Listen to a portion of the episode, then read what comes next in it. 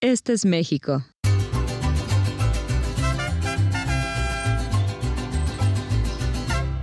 Este es el Caribe.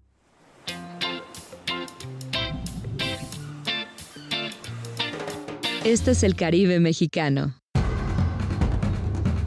Dos mundos llenos de emociones, aguas turquesas y playas de arena blanca. Una cultura maya viva, cenotes impresionantes, islas exóticas, imponentes ríos y cavernas subterráneas, hermosas lagunas, selvas tropicales, coloridos arrecifes, pueblos pintorescos y majestuosos sitios arqueológicos. El lugar que tiene lo mejor de México y lo mejor del Caribe, en donde dos mundos se funden en una sola alma, sincronizados en un mismo ritmo con escenarios vibrantes. Imagínate buceando en un museo subacuático de arte, aprendiendo sobre los antiguos rituales mayas en un cenote, saboreando exquisitas fusiones gastronómicas en lugares únicos e inesperados, descubriendo increíbles ríos subterráneos o explorando vestigios mayas escondidos en la jungla. En el Caribe mexicano vivirás experiencias únicas. Recibirás una cálida bienvenida reconectarás contigo mismo a través de ceremonias místicas de purificación. Descubrirás diferentes tonalidades de azules mientras navegas en kayak en una laguna, nadas en un cenote o buceas en las profundidades del impresionante mar Caribe. Disfrutarás con tus amigos una emocionante vida nocturna. Sentirás la vibra mexicana en nuestros encantadores pueblos mágicos y hasta podrás interactuar con innumerables especies de la fascinante vida silvestre. Así que relájate y prepárate para sorprenderte. Esto solo puede suceder aquí. Este es México. Este es el Caribe. Este es el Caribe mexicano. Lo mejor de dos mundos. Estás escuchando Itinerario Turístico. Continuamos. Ya estamos de regreso en itinerario turístico y vámonos de Texas a California a través de la señal de la radio porque eh, una de las sommeliers más importantes de nuestro país, nos dio una entrevista con relación a unos vinos de California que van muy bien. Para la gente que decida no salir de vacaciones en esta Semana Santa que ya viene próximamente y que quiera quedarse en casa, que también es una recomendación muy válida en el ámbito turístico, el quedarse en casa, el hacer staycation pues de pronto puede eh, pues planear una comida, hacer una eh, parrillada o de pronto simplemente hacer una reunión especial entre los mismos que viven en la casa, evidentemente, para evitar eh, aglomeraciones. Y nos da recomendaciones de algunos vinos de California que de verdad pues son muy buenos y vale la pena descubrirlos. Digo, en México tenemos por supuesto muy buenos vinos mexicanos, pero vale la pena también descubrir los vinos de este país, de los Estados Unidos. Y Glolesier nos contó acerca de vinos de California que ya escucharán de qué se trata. Y yo le agradezco que nos tome la comunicación en este sábado a Glo Lesier. Ella es una de las sommeliers más destacadas que tenemos en el país y además, pues invitada frecuente en este espacio. Glo, ¿cómo estás? Qué gusto saludarte. Hola José, muchas gracias por la invitación de nuevo. Yo encantada de estar siempre con ustedes. Oye, pues bueno, viene como comento Semana Santa, muchos nos tendremos que quedar en casa porque eh, todavía las cosas no están tan sencillas para viajar y la última vez que conversamos contigo hablábamos de cómo maridar o combinar vinos con comida cotidiana, con lo que todos los días podemos comer y tenemos al alcance en nuestra casa, ¿no? Pero hoy me gustaría que habláramos un poco más de pues estas comidas especiales que podemos hacer ahora en estas vacaciones de Semana Santa, quizás comprar nuestros ingredientes, comprar eh, pues un lechón o una pierna de cordero, no sé, algo, algo que tenemos también al alcance y maridarlo con pues estos vinos Orin Swift que están trayendo ustedes, este vino de California. Cuéntanos, porque tiene características muy especiales y es un vino de excelente categoría. Cuéntanos. Así es, José. A diferencia de lo que hemos visto en otros programas, la verdad es que Orin Swift ya es una bodega más boutique, es una bodega de autor y se considera muy importante también dentro de esta ola de vinos premium porque es una bodega de culto. Es decir, son etiquetas que son muy disruptivas, que tienen como toda una historia atrás de la, del diseño que ustedes van a ver y que también en el viñedo va a tener un sourcing especial. Eh, las uvas que tomamos de aquí para, para, hacer los vinos, pues son prácticamente de las mejores ABAs de California.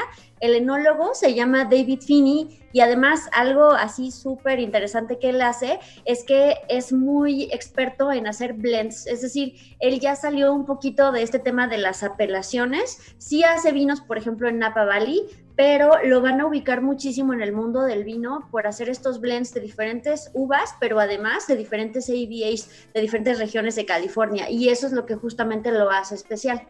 Es decir, que estas etiquetas son de diferentes partes de California, no necesariamente de Napa Valley. Sí hemos visto que, bueno, tiene unos diseños muy, muy diferentes a lo que estamos acostumbrados a ver en vino, pero cuéntanos cuántas de estas etiquetas están disponibles en el mercado mexicano y para esta Semana Santa, ¿con qué nos recomiendas pues abrir una de estas botellas? Bueno, yo la verdad es que creo, y tú no me dejarás mentir, José, que Ahora ya estamos más centrados, por ejemplo, en el asado, en todo lo que podamos hacer al aire libre y a lo mejor nos reunimos pocos en algún lugar.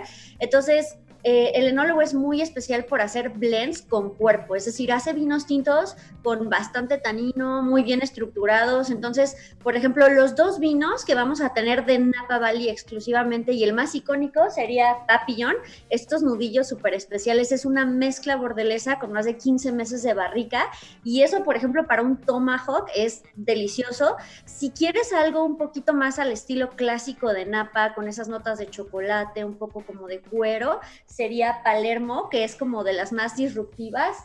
Eh, vemos que tiene por aquí un monje capuchino en la etiqueta, ¿no? Eh, inspirado en estos monjes de Sicilia, Palermo, y es un Cabernet Sauvignon delicioso con 10 meses de barrica. Em, y también, bueno, hablarles de Machete, que Machete que tenemos por acá, pues se coleccionan 12 etiquetas diferentes. Es un blend basado en la Petit Syrah, Syrah y un poco de Grenache. Este vino ha estado dos veces en el top 100 de Wine Spectator. Es súper especiado, muy complejo. Por ejemplo, para un churrasco o algo así como con especias, el choripán, yo creo que esto le va delicioso. Oye, y por ejemplo, para mucha gente en Semana Santa acostumbra a comer pescado por la cuestión eh, religiosa. Eh, para hacer un pescado, por ejemplo, a la parrilla, no sé, eh, un pargo, o sea, guachinango, o hacer de pronto unos cortes de salmón al horno, ¿qué nos recomiendas? Porque eso también la gente lo consume mucho en Semana Santa. Claro, y bueno, ahora lo que tenemos por acá, que a mí me encanta la etiqueta, José, es un Chardonnay. Este vino se llama Mannequin. Y lo que crea mucho el enólogo es esta parte que el vino blanco para él, en su visión, eh, tiene como un lado femenino. Entonces aquí vamos a tener un Chardonnay con 10 meses de barrica, súper untuoso, ideal, por ejemplo, para esta semanita santa que a lo mejor nos queremos hacer un pescado, ya sea, por ejemplo, con verduras al vapor o algo con una salsita cremosa, por ejemplo, nos puede ir bastante bien porque incluso no se va a refrescar como un blanco lo refrescamos como unos 8 o 10 grados y tiene unas notas de mantequilla, de jengibre, de manzana horneada que son deliciosas. Incluso yo creería también que, por ejemplo, si vamos a comer pulpo o un salmón un poquito más al grill, aquí sería escoger un vino abstract la base es muy diferente, es Grenache con un poquito de Petit Syrah y Syrah. Muchas notas, por ejemplo, de chocolates, de rosas. Yo creo que esto incluso en boca puede llegar a ser como eh, muy armonioso, por ejemplo, con estos pulpos que hacen un poquito al grill, porque el tanino la verdad es que lo puede aguantar bastante, bastante bien.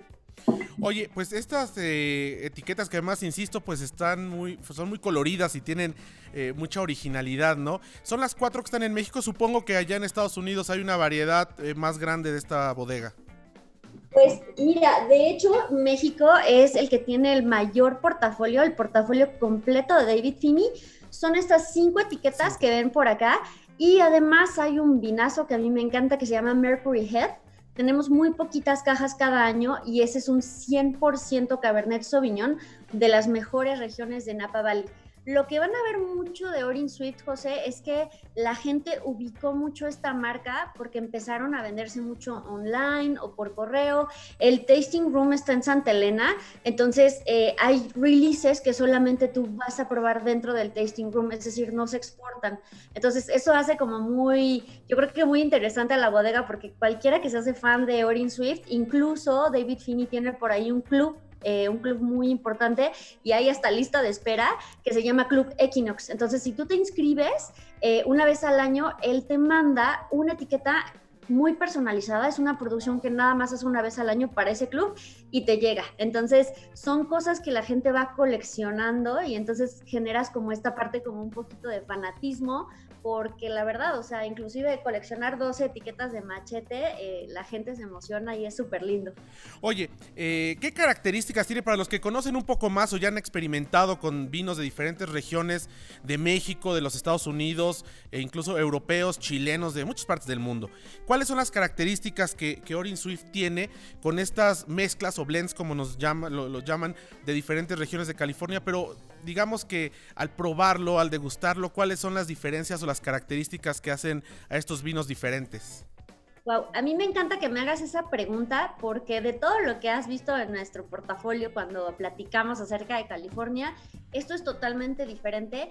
¿Cuál va a ser como ese punto en donde David Finney hace las cosas, yo siempre digo así como con su visión muy especial?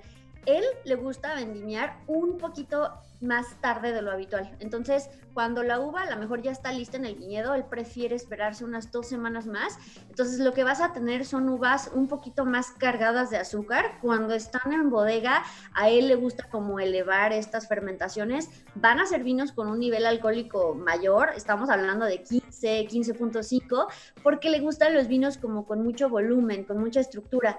Y a mí lo que me gusta muchísimo es que tienes un balance entre la complejidad de la fruta que ya dejaste un ratito más en el viñedo pero no va a abusar tanto del tema de la barrica. O sea, tenemos entre 10, 15 meses, pero siempre, siempre dejando como a la par esa parte de la fruta. Entonces, no van a ser vinos que sean como muy, eh, muy maderosos, o sea, va a ser como mucho balance entre mucha fruta, fruta madura y un buen nivel de tanino, ¿no? Entonces, yo creo que para el consumidor mexicano, que pues ya estamos bebiendo por ahí, pues muchos vinos con barrica, vinos mexicanos, por ejemplo, que ya tienen más de 10, 12 meses, o por ejemplo, los vinos españoles que ya bebemos, que tú sabes que están en nuestro corazón, yo creo que entran muy fácil, nos está yendo muy bien justamente por eso, ¿no? Por ese cuerpo, ese volumen que están buscando y, la verdad es que son vinos muy balanceados. Yo digo que son vinos también muy gastronómicos. Oye, para una tarde, por ejemplo, de estar quizás con un poco de queso, un poco de jamones eh, ibéricos, un poco de jamón serrano, ¿qué recomendarías? No propiamente para comer, sino para estar una tarde botaneando y viendo la televisión o escuchando música. Yo en ese caso recomendaría muchísimo Mannequin José porque tiene muy buena estructura, pero se deja, por ejemplo, con un quesito proboleta, eh, con unos embutidos por ahí. El otro que yo recomendaría mucho para esa parte sería Abstract, por esa parte como de fruta y flores que tenemos en nariz. Por ejemplo, incluso tú sabes que luego yo hablo mucho de postres, por ejemplo, si Mannequin lo combinas, por ejemplo, con una natilla de mamey, incluso con algo tan casual como con un arroz con leche, es delicioso. Y por ejemplo, si Abstract lo combinamos con chocolate amargo, o estos chocolates que están un poquito como rellenos de frutos rojos o un pastel, pastel estilo velvet, queda muy rico y te puede acompañar toda la tarde. Oye, pues es una, una, gran recomendación y además, bueno, de tu mano hemos conocido diferentes regiones de California, diferentes etiquetas de vino, diferentes bodegas, que cada una tiene pues sus características particulares, pero lo que vale la pena, bueno, pues es eh, emprender este viaje a través de la enología, a través de los vinos y poder eh, pues aprender a diferenciar, ¿no? Un lugar de California de otro lugar, una etiqueta de otra y me parece que Orin Swift pues es una perfecta opción ahora para esta Semana Santa, así que pues bien interesante. Yo te agradezco, Glo, que nos eh, hayas tomado esta comunicación para la audiencia de Grupo Fórmula. Y bueno, pues ahí está una opción, porque insisto, estamos en tiempos donde todavía viajar puede ser eh, peligroso, puede ser complicado si no lo hacemos con las debidas eh, restricciones sanitarias. Y habrá mucha gente, también por cuestión económica, que se quedará en casa durante estas dos semanas. Y bueno, pues una opción también es hacer una tarde de vinito o hacer una comida especial en alguno de los días de asueto y con esto, bueno, pues salir quizás un poco de el encierro y la cotidianeidad a través de los sabores, de las texturas, de los aromas de estos vinos que son tan interesantes. Muchísimas gracias, Glo. Te mandamos un fuerte abrazo. Muchas gracias, José. Hasta la próxima. Pues así es, vale la pena descubrir estos vinos de California, estos vinos de la Unión Americana. Así que ahí está eh, pues la posibilidad para esta Semana Santa. Y bueno, eh, ya para finalizar este espacio, la llegada a los Estados Unidos, eh, ahora que estamos transmitiendo desde Houston, pues insisto, no ha sido nada complicada salvo la necesidad de traer o de presentar en el aeropuerto antes de salir de México esta prueba, ya sea PCR o de antígenos. que sea negativa por supuesto a SARS-CoV-2, a COVID-19.